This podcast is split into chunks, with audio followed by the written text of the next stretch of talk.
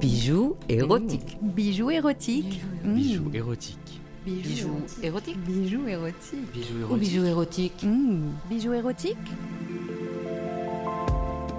Alors, la montre érotique elle-même, euh, on va dire qu'elle euh, apparaît à la fin du XVIIe siècle environ. D'une manière générale, ces scènes-là représentent les personnages habillés à l'extérieur de la montre, euh, notamment en fond de boîte, et quand on ouvre le fond de boîte, euh, personnages sont totalement dénudés. Bienvenue sur Il était une fois le bijou, le seul podcast thématique de la joaillerie. Dans cette nouvelle saison consacrée aux bijoux et aux montres érotiques, où je vous propose, comme Michel Onfray, un art de jouir qui dépasse la ligne morale pour réhabiliter une pensée hédoniste, mais concentrée en joaillerie et horlogerie. Parce que l'érotisme, ce n'est ni le sexe, ni l'amour, ni la pornographie, mais toutes les émotions qui provoquent l'ardeur et stimulent les appétits. Et cet appel ardent est suggéré, entretenu, démultiplié par les représentations culturelles et artistiques les plus susceptibles de réchauffer les sens. Et en ce sens, les œuvres de nombreux artistes joailliers et horlogers évoquent Eros, réchauffent la flamme, suggèrent les fantasmes et même stimulent la concupiscence. Alors je vous propose, en quelques épisodes, de découvrir comment le bijou et la montre reflètent à travers le temps l'érotisme sulfureux des interdits d'autrefois, comme le jouir ludique des différentes époques. Je vous invite à décrypter les représentations sociales que le bijou érotique indique. Et pour que le plaisir soit complet, je vous entraîne au milieu des garde-temps licencieux et des montres libertines. J'ai avec moi Dominique Fléchon, un historien en horlogerie, membre du conseil culturel de la Fondation de la Haute Horlogerie, pour nous parler des bijoux érotiques historiques. Bonjour Dominique. Bonjour. Si on reprend euh, depuis le début, la montre érotique, ça date de quand?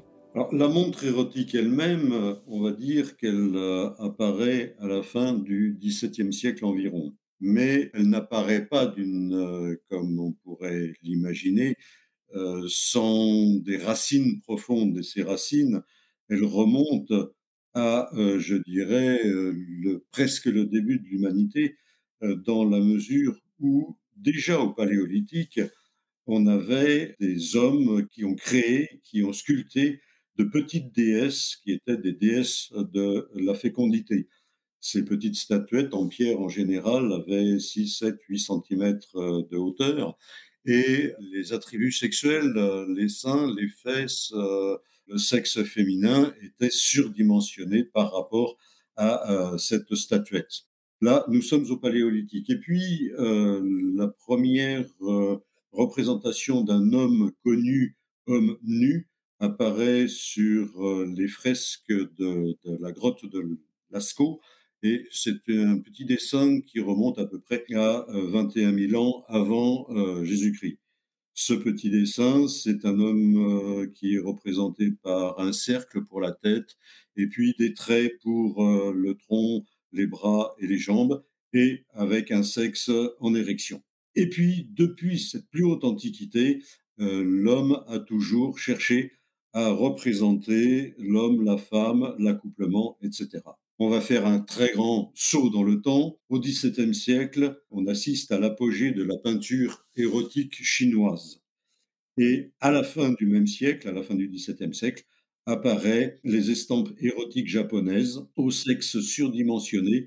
Et euh, c'est une caractéristique euh, de l'art érotique japonais de surdimensionner les sexes aussi bien masculins que féminins. En général, c'est pour rire, disent euh, les, les Japonais ou les Asiatiques. C'est une façon de parler euh, du sexe, mais d'une manière euh, un peu ludique. Cette représentation historique du XVIIe siècle de représenter le sexe, c'est ça qui impulse le fait de le représenter dans les montres? C'est exact, c'est très probablement un courant qui s'est passé Euh, donc, on avait déjà ces peintures et, ces estampes qui étaient largement diffusées dans les pays orientaux. Et puis, il ne faut pas oublier que le XVIIe siècle, c'est déjà un siècle de libertinage. Et à ce moment-là, je dirais qu'il y a toute une tendance pour aller plus loin que les représentations érotiques antérieures je pense par exemple à tous ces tableaux, y compris ceux d'Adam et d'Ève. Adam est nu, Ève est nue, mais les sexes sont toujours cachés, soit par un morceau de draperie, soit par euh, une feuille de vigne, soit par euh, une branche de feuillage. Et donc les montres? Alors les montres, les premières montres avec des scènes érotiques apparaissent donc à la fin euh, du XVIIe siècle. ce sont des montres qui sont ornées de scènes émaillées et là, sur ces scènes émaillées, on a des scènes de personnages entièrement nus, parfaitement sexués. Le sexe est d'une manière générale aussi bien féminin que masculin surdimensionné pour des raisons évidentes déjà parce qu'il ne faut pas oublier que les montres sont de relative petite dimension et que eh ben, c'était destiné à des personnes qui voulaient bien voir, on va dire, bien voir ce qui se passait dans euh, la scène émaillée. À partir de ce moment-là, on va avoir des scènes qui sont soit cachées, soit plus ou moins euh, visibles sur euh, le boîtier de la montre. Mais d'une manière générale, ces scènes-là représentent les personnages habillés à l'extérieur de la montre, notamment en fond de boîte. Et quand on ouvre le fond de boîte, les personnages sont totalement dénudés. Il ne faut pas oublier que pendant très longtemps, il a fallu ouvrir le boîtier de la montre pour remonter euh, les ressorts ou le ressort permettant de faire fonctionner la montre. Donc il était tout à fait logique euh, d'utiliser ce fond de boîte et de l'utiliser pour cacher finalement euh, la scène qui était représentée dessus. Là, très clairement, on n'est pas dans une montre à bracelet, on est dans une montre à gousset. On est dans la montre de poche, la montre bracelet n'apparaissant que véritablement à la fin du 19e siècle. Donc pendant toute une période, une très longue période, euh, la montre va être la montre de poche. Les premières montres dites de poche, euh, euh, c'est assez amusant parce que les habits de l'époque ne présentaient pas de poche, mais des sortes de sacs à l'intérieur, des culottes des hommes ou des poches cachées sous les jupes des femmes. La notion de poche telle qu'on l'entend n'existait pas. Pour bien préciser, la culotte, c'est bien le pantalon des aristocrates euh, qui est en satin, qui s'arrête aux genoux, euh, et c'est pas du tout le sous-vêtement euh, d'aujourd'hui. Ce n'est pas le sous-vêtement d'aujourd'hui, vous avez parfaitement raison.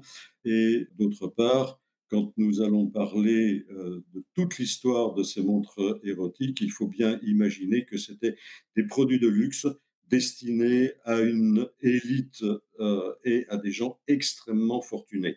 Il ne faudra attendre que l'industrialisation à la fin ou au milieu du 19e siècle pour que la montre érotique puisse, dans certains cas, être accessible, je ne dis pas au plus grand nombre, loin de là, mais à des gens de plus modestes conditions. Mais de toute manière, ce sont toujours des objets de luxe.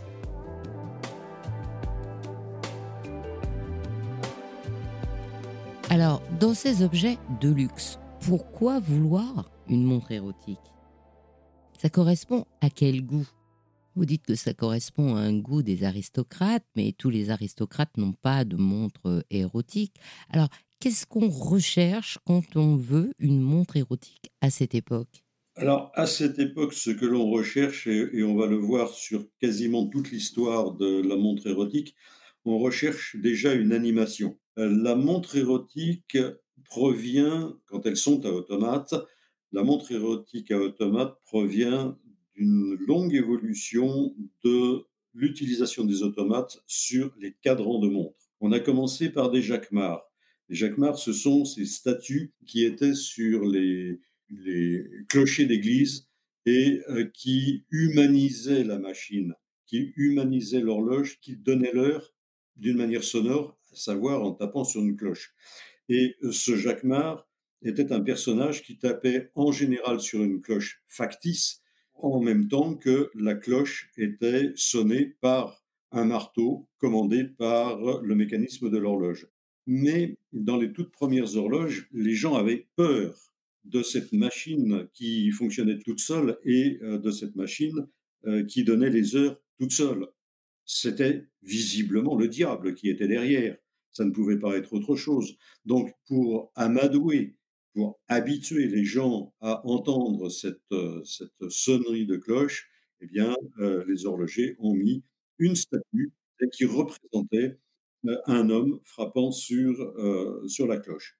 Et très rapidement, ou progressivement, les, montres se sont dotées sur le cadran, se sont dotées de un, deux, voire trois jacquemart qui faisaient, euh, qui tapaient sur une cloche fictive, le son étant donné par un timbre à l'intérieur du mécanisme de la montre. Il faut, bien se dire que les jacquemarts avaient 2-3 cm de hauteur, que la cloche euh, sur laquelle ils étaient censés taper avait 2 ou 3 mm, donc il n'y aurait absolument pas eu la possibilité d'avoir un son euh, audible. Donc ils accompagnaient la sonnerie du mécanisme. Ensuite, il y a eu ce que l'on appelle des amours forgerons, par exemple. Ce sont des automates qui représentent des scènes, ils sont toujours visibles, ils sont généralement sur les cadrans des montres, montres de poche. Ces montres sont de relativement grande dimension, puisqu'elles ont à peu près 60 mm de diamètre. Et par exemple, pour prendre cet exemple d'Angelot, on a euh, sur une montre qui est restée célèbre, ou un modèle qui est resté célèbre, trois petits Angelots automates. L'un est en train de limer une flèche métallique sur une meule et euh, cette meule tourne à l'aide d'un pédalier euh, qui est euh, animé, qui est mu par le pied de l'angelot. Bien évidemment, c'est le mécanisme de la montre qui fait tourner tout ça. Et puis, de l'autre côté de cet angelot, il y a un autre angelot qui est en train de faire chauffer un bout de métal pour en fabriquer une, une flèche et il actionne un soufflet, un soufflet de forge qui est censé permettre d'alimenter le, feu. Ça, c'est un des grands exemples d'Angelot qui a succédé au Jacquemart. Il y a, à partir de ce moment-là, un certain nombre d'autres scènes. Euh, je pense par exemple à, des scènes de cuisine. On a une fileuse euh, qui file avec son rouet. À côté, euh, il y a un tournebroche qui est mu par ce que l'on appelle une cage d'écureuil dans laquelle il y a un chien, un chien vivant qui fait qui, court dans cette cage d'écureuil et qui fait tourner le mécanisme permettant de faire tourner la broche sur laquelle est empalé un poulet qui est face au foyer, face au feu. Ces scènes ont été multipliées quasiment à l'infini. On trouve également euh, des mêmes, euh, mêmes genres de scènes euh, avec des scènes champêtres, un petit moulin, on trouve une cascade, évidemment c'est pas de l'eau qui coule de la cascade, c'est une, une petite tige en verre qui tourne euh, sur elle-même. Il y a la rivière qui coule, il y a des petits personnages qui se promènent dans un, euh, sur un fond émaillé de manière extrêmement fine, extrêmement euh, soignée, avec en arrière-fond des villages, des arbres, etc. etc. C'est ce genre d'automate qui permet du coup de créer des animations érotiques qui permet exactement de faire des animations érotiques. Et puis, bah, si on arrive à faire tourner tous ces petits personnages, pourquoi ne pas faire, à partir d'un certain moment, pourquoi ne pas faire euh, des scènes érotiques avec des euh, automates qui sont commandés par la montre? Alors pourquoi ces automates euh, érotiques sont-ils apparus et, et, à quel objectif ils répondent? Les objectifs finalement, ils sont nombreux. Quand on parle d'érotisme, bien, c'est un goût très ancien de l'homme en général dans le but d'illustrer l'accouplement, d'illustrer la vie en couple. C'est aussi une notion de fantasme, à savoir le désir de vivre, le désir de faire l'amour et comment fait-on l'amour? C'est une manière imagée. Quelquefois, certains historiens ont dit, euh, c'est pour apprendre je n'y crois pas tellement, c'est pour apprendre à pratiquer l'acte sexuel. Il y a une montre qui est bien antérieure à la période où nous sommes, puisque nous sommes actuellement aux alentours de la première moitié du XVIIIe siècle. Il y a une montre qui nous est parvenue, c'est une montre de l'époque de Louis XIV, donc XVIIe siècle, avec un guichet, c'est-à-dire une ouverture dans le cadran, et euh, d'une manière manuelle, par l'intermédiaire d'un poussoir, on fait apparaître un homme nu. Ensuite, sur un autre petit tableau, une femme nue. Et le troisième, c'est l'homme sur la femme, donc l'accouplement. Certains y voient l'art et la manière d'enseigner l'acte sexuel aux adolescents. En ce qui me concerne, je n'en suis absolument pas certain. D'autre part, si tel était le cas, ce serait véritablement une montre euh, quasiment unique et destinée à une ou deux personnes. Et puis, il y a aussi la notion d'amusement, c'est-à-dire euh, le divertissement. Et ce divertissement peut être au fil du temps, c'est-à-dire après euh, le début du 19e siècle, accompagné de musique, avec une petite boîte à musique à l'intérieur. Et au fur et à mesure que les automates bougent, eh bien, on a une musique d'ambiance, on va dire. Ça, c'est des objectifs classiques. Mais il y a aussi une notion d'interdit. Il ne faut pas oublier que euh, jusqu'à une époque récente, l'Église était toute puissante et toute la vie était, ou du moins euh, en Europe occidentale, toute la vie était régie par les règles de l'Église. L'Église censurait tout ce qui est luxure. Elle combattait également la luxure au travers de moyens imagés y compris sur les bâtiments religieux, y compris par les gargouilles, y compris par un certain nombre de statuettes euh, dans des positions les plus diverses, mais qui ne permettaient aucune équivoque. Cette censure a pu euh, provoquer jusqu'à des saisies et des destructions de montres érotiques. Il ne faut pas se leurrer, c'était des montres qui étaient extrêmement chères, donc c'était très gênant qu'une montre, aussi bien pour son fabricant, qui ne signait jamais pour ces raisons-là, ou que euh, la montre possédée par un particulier se retrouve à la casse. D'une part, elle était détruite, mais d'autre part, le propriétaire, le nom du propriétaire était mis à l'index. Pourquoi ceci? Tout simplement parce que, d'une part, on se rapprochait de la notion de luxure, et que, d'autre part, très souvent, curés, moines, nonnes étaient mis en scène. Il y avait aussi, dans certains cas, des personnages politiques qui étaient mis en scène. Il y avait aussi des personnages publics hum, qui étaient très probablement reconnaissables euh, grâce à la précision des peintures, qui étaient également mises en cause. Il y avait aussi des parties de la population, donc on a vu euh, les prêtres, on a vu l'Église, mais il y avait aussi des systèmes politiques qui pouvaient être mis en cause. Il pouvait y avoir aussi des niveaux sociaux mis en cause. Je pense par exemple à une montre qui met en cause les fantasmes euh, d'une châtelaine ou d'une aristocrate. Et euh, cette montre présente euh, trois scènes très curieuses. On voit cette femme du monde se faire prendre, bon, on va dire, d'une manière par l'arrière. elle est dans son lit et l'homme est probablement son amant.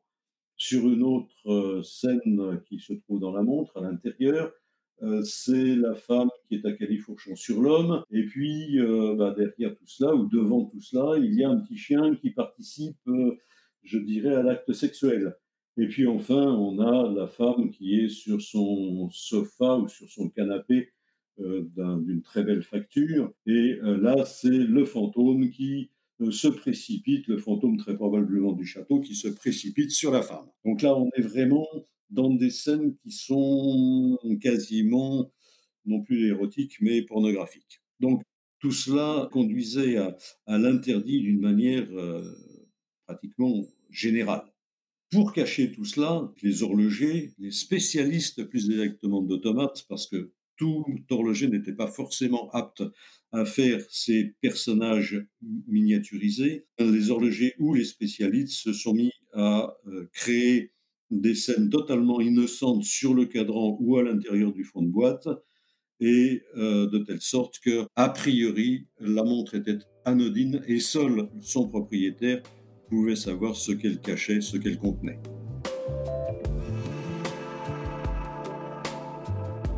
C'est-à-dire qu'en fait, si on reprend la montre, c'est un objet tout rond. Et alors, dessus, il y a une sorte de couvercle, c'est ça? Il y a plusieurs systèmes. On peut parler de couvercle. Dans, certains cas, il y a des montres qui ont un couvercle qui protège le verre et le cadran, et un autre couvercle, on va dire le fond de boîte. Donc ça, c'est un système qui était très, très fréquent à l'époque, tout simplement parce que le verre était extraordinairement fragile, extraordinairement cassant, donc on essayait de protéger.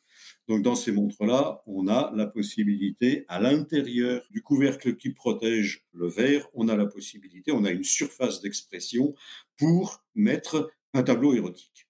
Mais il faut déjà ouvrir la montre. On a ensuite la même chose sur l'intérieur du fond de boîte qu'il faut encore ouvrir et qui est propice à cacher une scène érotique. On a ensuite, sur ce type de montre, on a un contre-couvercle qui, euh, s'il n'y a pas euh, de, représentation ou d'ornementation, quelle qu'elle soit, sur le fond de la boîte lui-même, on peut encore avoir une représentation sur ce contre-couvercle. Parfois, le contre-couvercle est tout à fait neutre. Il faut encore ouvrir le contre-couvercle pour avoir la euh, visibilité de la scène, érotique ou non. Ou alors, sur ce contre-couvercle, on a un petit volet que l'on va ouvrir par un moyen ou par un autre, soit par un ressort qui s'appelle un secret. Pourquoi, je ne sais pas, mais euh, c'est un secret. Et ce, petit volet va s'ouvrir, et puis on va voir une scène érotique avec des automates dessus. Ça, c'est, on va dire, pour la face arrière de la montre. Pour la face avant de la montre, on peut avoir un cadran tout à fait neutre sur lequel il y a un ou plusieurs guichets, donc ouvertures, qui sont occultés par une pièce métallique. Et cette pièce métallique, on va pouvoir l'ouvrir. Et au travers de cette ouverture, on va voir là encore la scène érotique. Enfin, le dernier procédé, c'est un procédé qui est relativement rare, mais que l'on retrouve parfois sur les montres à boîte à musique dont on a parlé tout à l'heure. On ouvre le fond de boîte, on ouvre le contre-couvercle, on a la visibilité du mécanisme qui est généralement extraordinairement travaillé, doré, voire gravé, et sous le cylindre de la boîte à musique, cylindre à picot, on va avoir une petite scène d'automates, plus exactement une petite scène de personnages gravés qui sont encore à ce moment-là habillés. Et on va ouvrir cette petite scène, on va le petit support de cette scène, on va l'ouvrir et c'est là qu'on va découvrir la scène animée des automates sensuels. Donc là, on est arrivé vraiment à cacher au maximum, maximum la scène. Donc, on imagine la personne qui est dans un salon, on va dire, euh, généralement ce sont des hommes, bien sûr, l'homme qui va montrer euh, ce genre d'objet, montrer la scène et qui va en faire une conversation, sujet de conversation à son ou ses invités, sachant que l'appellation de montre érotique en anglais, c'est Conversation Clock, montre de conversation. C'est un objet de monstrance dans un sens, c'est-à-dire que non seulement on montre donc qu'on est riche, mais on montre aussi qu'on a un certain goût, c'est ça? Euh, On peut le résumer comme ça, tout à fait raison. Parce que tel que vous le décrivez, on se rend bien compte que euh, les gens qui achètent euh, ces montres sont relativement aisés, ils pourraient donc demander à mettre n'importe quelle scène dessus. Donc l'objectif est bien de braver l'interdit, comme vous l'avez dit, mais il ne se comprend qu'entre gens qui partagent quand même les mêmes convictions. Parce que si ça dénonce, par exemple, euh, l'Église, on va ne le montrer qu'à des gens qui partagent les mêmes idées, parce que sinon, vu la force de l'interdit, ça va nous amener des ennuis. Si ça dénonce un parti politique, bah, ça veut dire que la personne à qui on montre, eh ben, elle partage les mêmes idées politiques, parce que sinon, on ne pourrait pas s'en moquer on est vraiment dans un microcosme culturel, artistique, esthétique, politique. C'est tout un ensemble, c'est ça? C'est un ensemble. Et euh, là, vous me donnez l'occasion de, faire un, renvoi euh, qui n'a strictement rien à voir avec euh, la montre érotique. c'est la montre qui permet de cacher son appartenance religieuse. Je m'explique on est toujours sur une montre de poche ou dite de poche, de grande dimension. On est dans des époques troublées avec euh, pas forcément des guerres de religion, mais la religion euh, protestante interdite, par exemple, et, euh, ou la religion catholique dans certains pays interdite. Et là, on va montrer son appartenance sans la montrer, son appartenance religieuse. C'est-à-dire qu'on va ouvrir exactement de la même manière, on va ouvrir la montre, donc on va ouvrir le fond de boîte, on va ouvrir le contre-boîtier s'il y en a un, et on va apercevoir ce que l'on appelle un coq, c'est-à-dire un pont. Un pont, c'est quelque chose qui permet de retenir les roues et surtout les axes des roues. Et ce pont est euh, gravé euh, avec une crucifixion, donc le Christ et puis euh, les saintes femmes de part et d'autre euh, du crucifix. Donc là, c'est exactement la même notion. C'est quelque chose de caché que l'on va montrer uniquement à quelqu'un du groupe auquel on appartient, en l'occurrence la religion.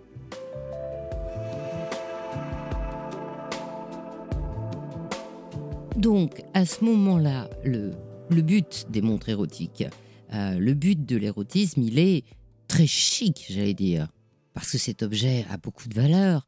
C'est fait, j'allais dire, par des génies euh, de la montre, de l'automate. C'est dessiné, c'est émaillé, comme vous l'avez raconté. Donc c'est un objet de très grande valeur, de très grand niveau culturel. C'est un objet de luxe. Oui, c'est un très très bel objet de luxe. C'est un très bel objet de luxe qui va d'ailleurs être euh, envoyé dans les pays euh, asiatiques, notamment la Chine, le Japon et éventuellement vers l'Inde. Ce sont euh, des pays, notamment euh, la Chine, qui aiment la couleur, qui aiment le clinquant, qui aiment l'or, qui aiment les objets extrêmement luxueux. Et sur ces montres, les Chinois de l'époque n'ont rien à faire finalement de l'indication horaire heure-minute. Ce qui les intéresse, c'est tout ce qui bouge. Donc, on va leur faire bouger évidemment des automates tels que je les ai décrits en tout début d'entretien. Et puis, on va effectivement leur faire bouger des automates érotiques. Et comme c'est dans la culture de l'époque, le grand engouement dont on a parlé en tout début, on a une notion à la fois de luxe et là, on a une notion de commerce.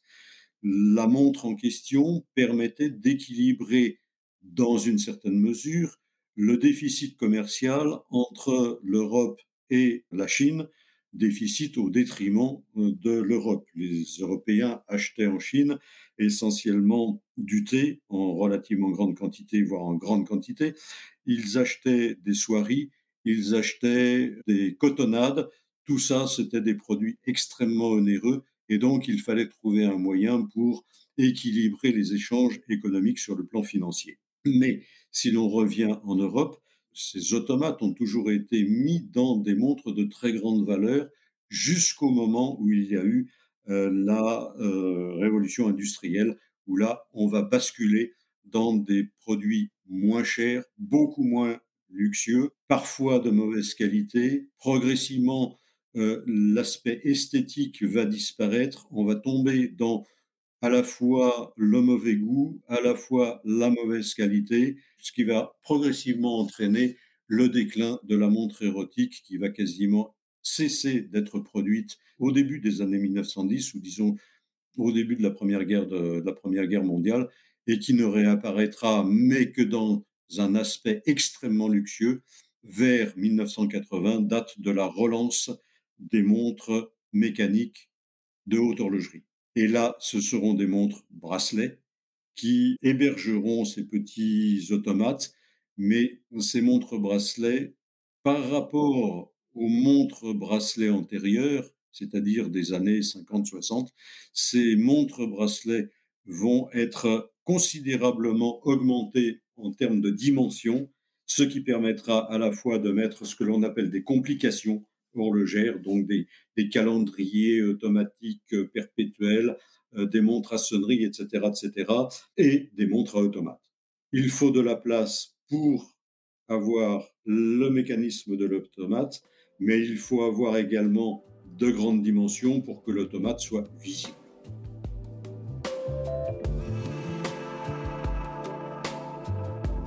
Alors, dans cette monde plus moderne, donc euh, à peu près à l'époque euh, de la guerre mondiale.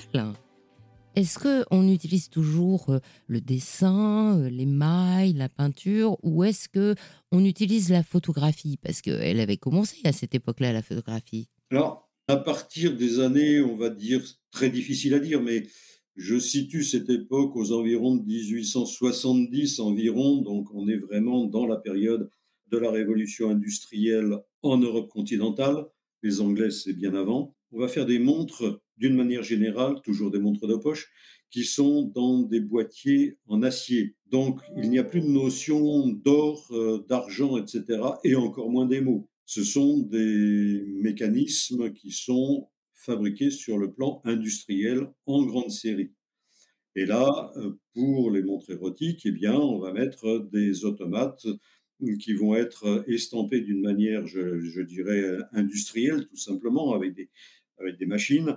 Euh, éventuellement, il va y avoir, je n'en suis pas sûr, des gravures industrielles également. Donc, on va déjà avoir des montres qui sont d'un prix de revient assez accessible. On a également des, montres qui vont servir d'une part au tout venant, je dirais, en termes de décoration, et on va avoir sur certains modèles, eh bien, l'apparition ou l'utilisation des automates érotiques. Mais on a de toute manière une déperdition de qualité. Le métal est beaucoup moins noble. Quant à l'émail, il disparaît et il est remplacé soit par des personnages uniquement gravés, éventuellement, je dirais, colorés, colorés, on ne sait pas trop par quelle euh, matière, mais quand euh, au XVIIIe siècle, on fabriquait les petits personnages, ils étaient fabriqués en or, soit de l'or blanc, soit de l'or rouge, soit de l'or jaune, soit de l'or vert. Et ces quatre teintes d'or permettaient d'avoir une scène colorée mais non pas une scène colorée superficiellement, non, une scène colorée dans le métal, puisque c'était de l'or blanc, c'était de l'or jaune, c'était de l'or rouge, c'était de l'or vert. Les fabricants de, montres vont utiliser évidemment les progrès environnementaux et ils vont utiliser notamment la photographie. À la fin du 19e siècle, on a des modèles de montres qui sont ornés, si vous voulez, de photographies. L'acheteur peut donner des photos de famille, je dirais, sa femme, ses enfants, etc et euh, l'horloger va mettre dans la montre en question, va mettre euh, les portraits en question. Et puis, bah, on peut très bien mettre des personnages ou des photographies de femmes, d'hommes, etc., érotiques. C'est ce qui se pratique pour les montres qui nous occupent actuellement. Alors, ces montres présentent un guichet qui laisse apparaître la photographie, qu'elle soit érotique ou non, par le moyen d'un poussoir on pousse manuellement le poussoir qui permet de passer à la photographie d'après, etc., etc. Il y a un autre système euh, qui, lui, est un système extrêmement peu coûteux en fabrication, mais qui devait être quand même extrêmement cher. C'est un système qui permet de faire défiler les photos en remontant la couronne de remontage de la montre qui, elle, sert à armer le ressort du mécanisme. Et la particularité très curieuse de ce système pour faire euh, tourner les photos, c'est qu'on ne peut euh, faire tourner les photos qu'à partir du moment où on peut faire tourner le remontoir de la montre. C'est-à-dire que si le ressort de la montre est complètement armé, eh bien la couronne, elle ne peut plus tourner, et le spectacle, eh bien on ne l'a plus. C'est assez curieux. Donc en fait, il faut jamais remonter sa montre pour pouvoir euh, regarder les photos. Oui. Et puis alors, il y a le, système qui est le plus euh, bon marché possible, c'est la petite photographie presque microfilm que l'on trouvait il y a encore quelques décennies dans les porte-plumes, dans les stylos, dans certains mètres pour mesurer, mètres de couturière. Euh, c'est une toute petite photographie, on met cette euh, photographie dans le support de la couronne de la montre, et puis on regarde euh, au travers de cette petite photographie, on voit en l'occurrence la femme nue ou éventuellement l'homme nu, etc. Hum, ça rappelle quand même regarder par le trou de la serrure, mais on n'a qu'une seule vue, on n'a qu'une seule photographie. Et en plus, elle n'est pas animée. Et en plus, elle n'est pas animée. Mais les photographies seront animées avec le cinéma et le cinéma qui apparaît, on va dire, à toute, toute, fin du 19e siècle, le cinéma sera l'un des facteurs qui fera disparaître la montre automate.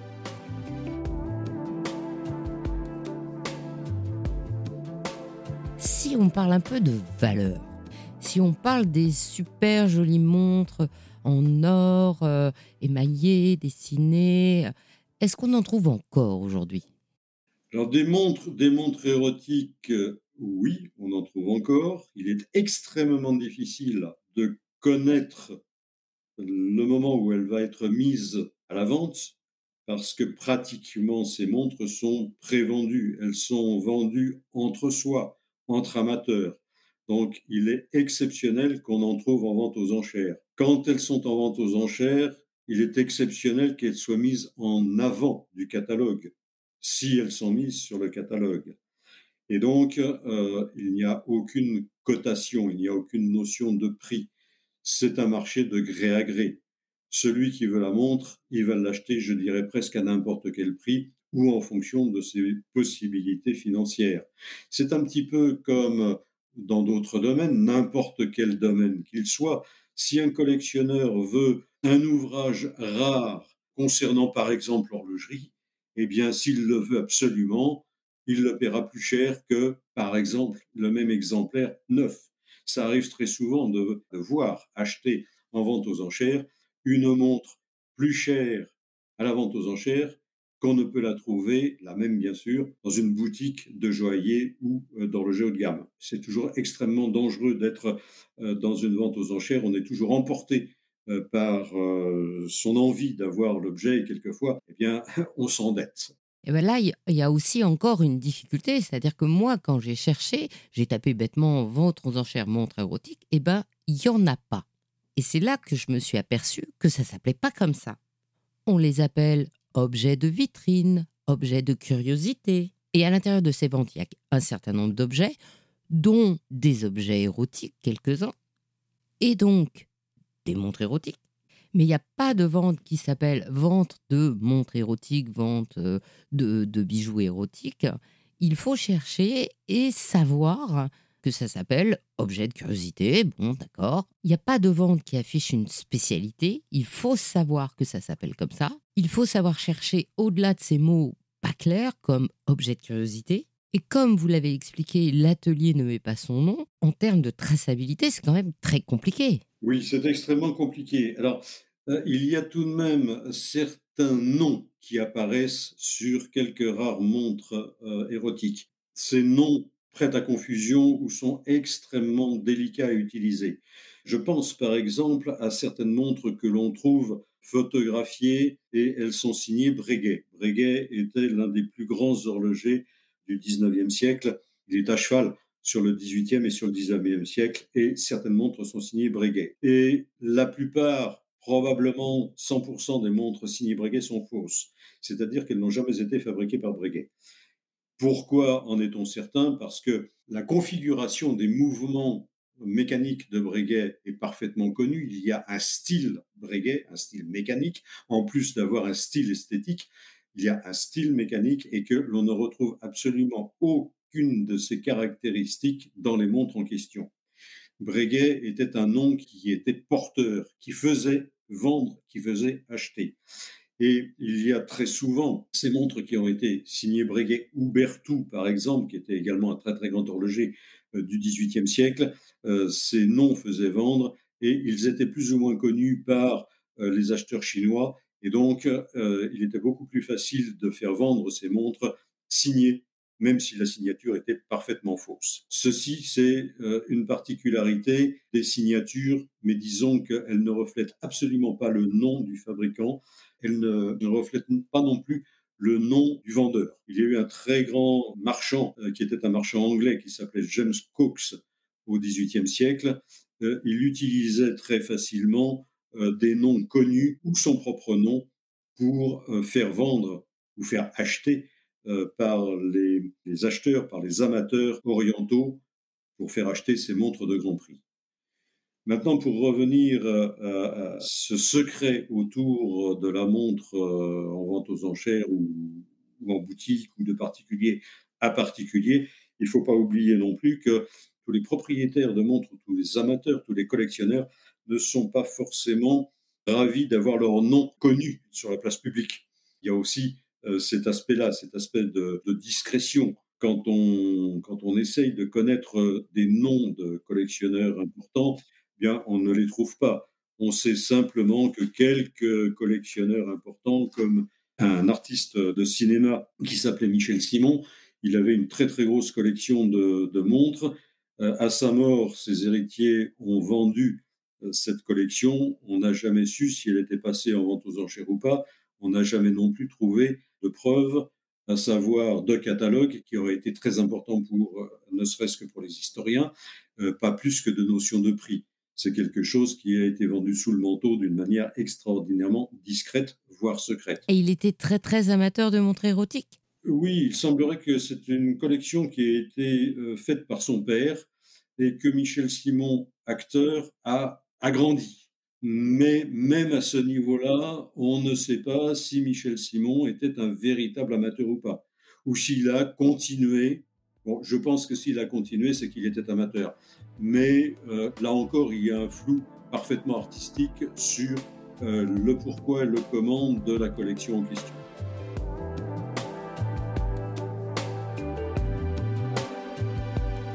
Et euh, je crois que dans les amateurs comme ça de montres érotiques historiques, il y avait le roi Farouk et, et Elton John aussi quand même.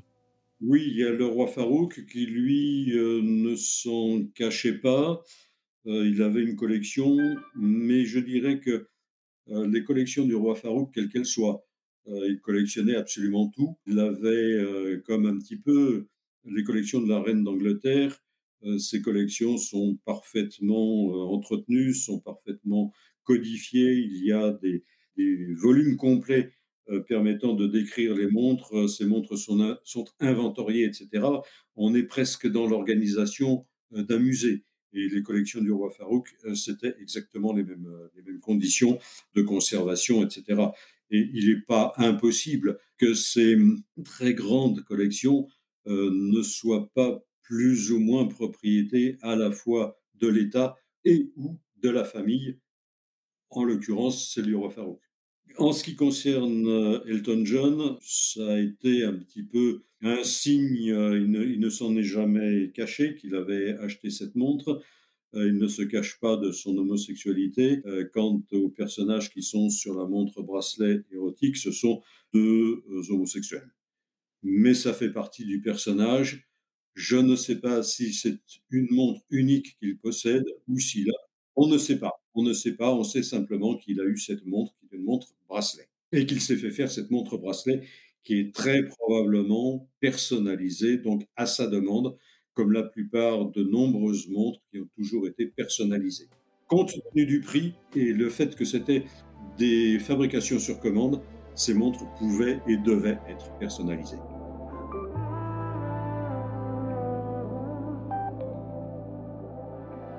Tout à l'heure, vous avez parlé de la maison Breguet, mais la maison Breguet ne faisait pas de montres érotiques. Il me semblait que c'était la maison Blancpain. Il est très probable que la maison Breguet n'a jamais fait de, de montres érotiques, tout de moins d'une manière connue. Quand on pose la question à l'un des descendants de Breguet, Emmanuel Breguet, il répond que toutes les montres érotiques signées Breguet sont des montres fausses. Tout simplement parce que d'une part, comme je vous le disais tout à l'heure, elles n'ont aucune parenté avec le style Breguet, la fabrication Breguet, et que d'autre part, elles ne sont pas dans les archives, si toutefois il y en avait eu. En ce qui concerne les montres, euh, je dirais, d'une part beaucoup plus récentes et d'autre part qui sont sur le catalogue de la manufacture, ce sont les montres de la maison Blancpain. Donc les montres euh, Blancpain a participé grandement, d'une manière générale, à la reprise de la fabrication des montres et de l'horlogerie haut de gamme mécanique à partir des années 1980. Évidemment, ces montres mécaniques n'avaient plus rien à voir avec les montres euh, de poche. Ce sont toutes, sauf pièces sur commande, ce sont toutes des montres bracelets, bien évidemment. Et euh, parmi euh, les fabrications de la maison Blancpain, il y a et il y a eu des séries de montres érotiques. Ceci pour deux raisons. D'une part, je pense que Blancpain avait déjà de par le passé, fait des montres érotiques. D'autre part, il fallait faire feu de tout bois pour relancer la montre mécanique de tradition. Donc, les horlogers des années 1980 se sont fortement inspirés de tout ce qui avait été fabriqué de par le passé et ont repris globalement tout ce qui a été fabriqué sur le plan intellectuel, à savoir ce que l'on appelle les complications, dont on a vaguement parlé tout à l'heure, les calendriers perpétuels, les montres à sonnerie et à répétition, minute à répétition, à quart, à répétition, tout ce que l'on veut, euh, les montres dites à complications universelles ou astronomiques, avec euh, des cartes du ciel euh, qui permettent de connaître le mouvement des étoiles en temps réel, etc., etc. Et le fait d'avoir augmenté les dimensions des boîtiers de montre a permis de loger tous ces mécanismes extraordinairement complexes. Il faut de la place, bien évidemment. Donc, la recréation de tous ces mécanismes complexes à répétition a permis par extension de réinventer la montre érotique Oui, alors on dit, on dit toujours que c'est l'invention de 1686, je crois, euh, c'est-à-dire l'invention de la montre à répétition d'écart, c'est-à-dire que d'une manière manuelle, on pouvait obtenir les quarts d'heure qui étaient répétés d'une manière sonore. Ces montres avaient deux mécanismes distincts. Premier mécanisme, c'était le mécanisme global qui faisait fonctionner à la fois les indications heure-minute, donc les aiguilles pour être simple, et puis la sonnerie qui permettait de faire sonner le nombre de coups de la montre. Et en même temps, les horlogers ont fait sonner ce que l'on appelle quarts, c'est-à-dire un coup pour le quart, deux coups pour la demi, trois coups pour trois quarts et quatre coups pour l'heure. Et on pouvait faire répéter euh, ces informations sonores à l'aide d'un poussoir qui avait lui-même un ressort, et en poussant sur ce poussoir, on remontait le mécanisme de la répétition. Et c'est ce, ce mécanisme, le principe de ce mécanisme de remontage d'un second ressort qui a été longtemps utilisé pour faire fonctionner les automates. Donc, si vous voulez, et ce sont des fonctionnements à la demande. Donc, répétition à quart à la demande, répétition ou mise en mouvement des automates à la demande. Donc, c'est un mécanisme qui n'est pas relié à la montre elle-même. C'est la raison pour laquelle c'est euh, l'une des possibilités, ce, système de poussoir issu de la montre à répétition à quart qui a permis le développement des montres euh, notamment érotiques. Mais il y a d'autres systèmes pour permettre euh, de faire fonctionner les automates. Soit on les fait en manuel, soit, soit, on les fait bouger en manuel, soit, comme on a vu tout à l'heure, soit on les fait bouger par un système de commande relié à la montre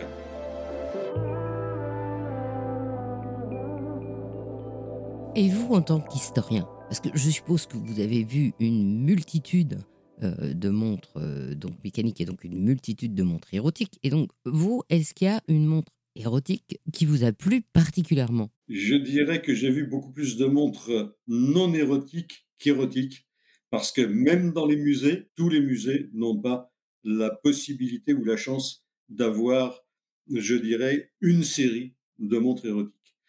Donc, j'ai beaucoup plus vu de montres à complications autres que euh, l'érotisme lui-même. Euh, dans ce domaine, oui, il y a une montre euh, que j'aime beaucoup. c'est une montre une montre bracelet qui a en fond de boîte une scène érotique. C'est-à-dire que le fond de boîte en métal est remplacé par une vitre en saphir euh, vous me direz qu'une vitre en saphir, c'est un peu bizarre parce que vitre, c'est du verre et le saphir, c'est saphir, mais c'est une plaque de saphir qui permet euh, de visualiser euh, deux automates qui sont réalisés en or blanc d'une manière extrêmement fine, extrêmement soignée. C'est une gravure de très très grande qualité et elle représente d'une manière très à la fois sensuelle et à la fois poétique l'accouplement l'acte sexuel d'un homme et d'une femme, mais ce sont euh, des petits personnages qui sont suffisamment pudiques pour qu'ils ne montrent pas leur sexe. Là, on a véritablement, je dirais, le summum de la décence ou de la poésie au niveau de l'érotisme. On est très très loin euh, de la montre euh, de la montre pornographique des dernières années de la montre de poche. Eh bien, écoutez, je vous remercie. Est-ce que vous avez quelque chose à ajouter? Curieusement, Mais ça rejoint ce que l'on a dit tout à l'heure. Curieusement, il n'y a pas véritablement eu de pendule avec un sujet érotique mécanisé. Il y a des sujets mythologiques, euh, mais on ne peut pas dire que ce sont des sujets érotiques dans la mesure où tous ces personnages ont le ou les sexes féminins, masculins cachés par une tenture, par un voile, par un habit, par une lanière, par tout ce qu'on veut, ou par euh, un feuillage. Il n'y a pas eu de développement de pendules érotiques. Par contre, il y a eu tout un développement en parallèle aux montres érotiques, tout un développement d'objets de très très très grande valeur, parfois même supérieure à la valeur des montres érotiques elles-mêmes. Je pense aux tabatières, à sujet à scène érotique. Euh, je pense également à tout un tas d'objets, surtout à la fin du XVIIIe siècle, un sujet comme des flacons à parfum avec des scènes, toujours cachées bien sûr, à automates érotiques, à des petits vases, à des nécessaires euh, des nécessaires de, de, toilette, etc. Euh, des toutes petites pendulettes euh, qui étaient plus des pendulettes de poche qu'autre chose, et tout ça qui était dans un habillage d'or extraordinairement travaillé avec des gravures faites par le système de guillochage, c'est-à-dire faites à la machine, mais des machines conduites manuellement, des ouvrages d'art qui, dans certains cas, surpassent euh, les montres érotiques de très très très grande valeur de la même époque. Eh bien Dominique Fléchon, je vous remercie. C'est moi qui vous remercie de cet entretien.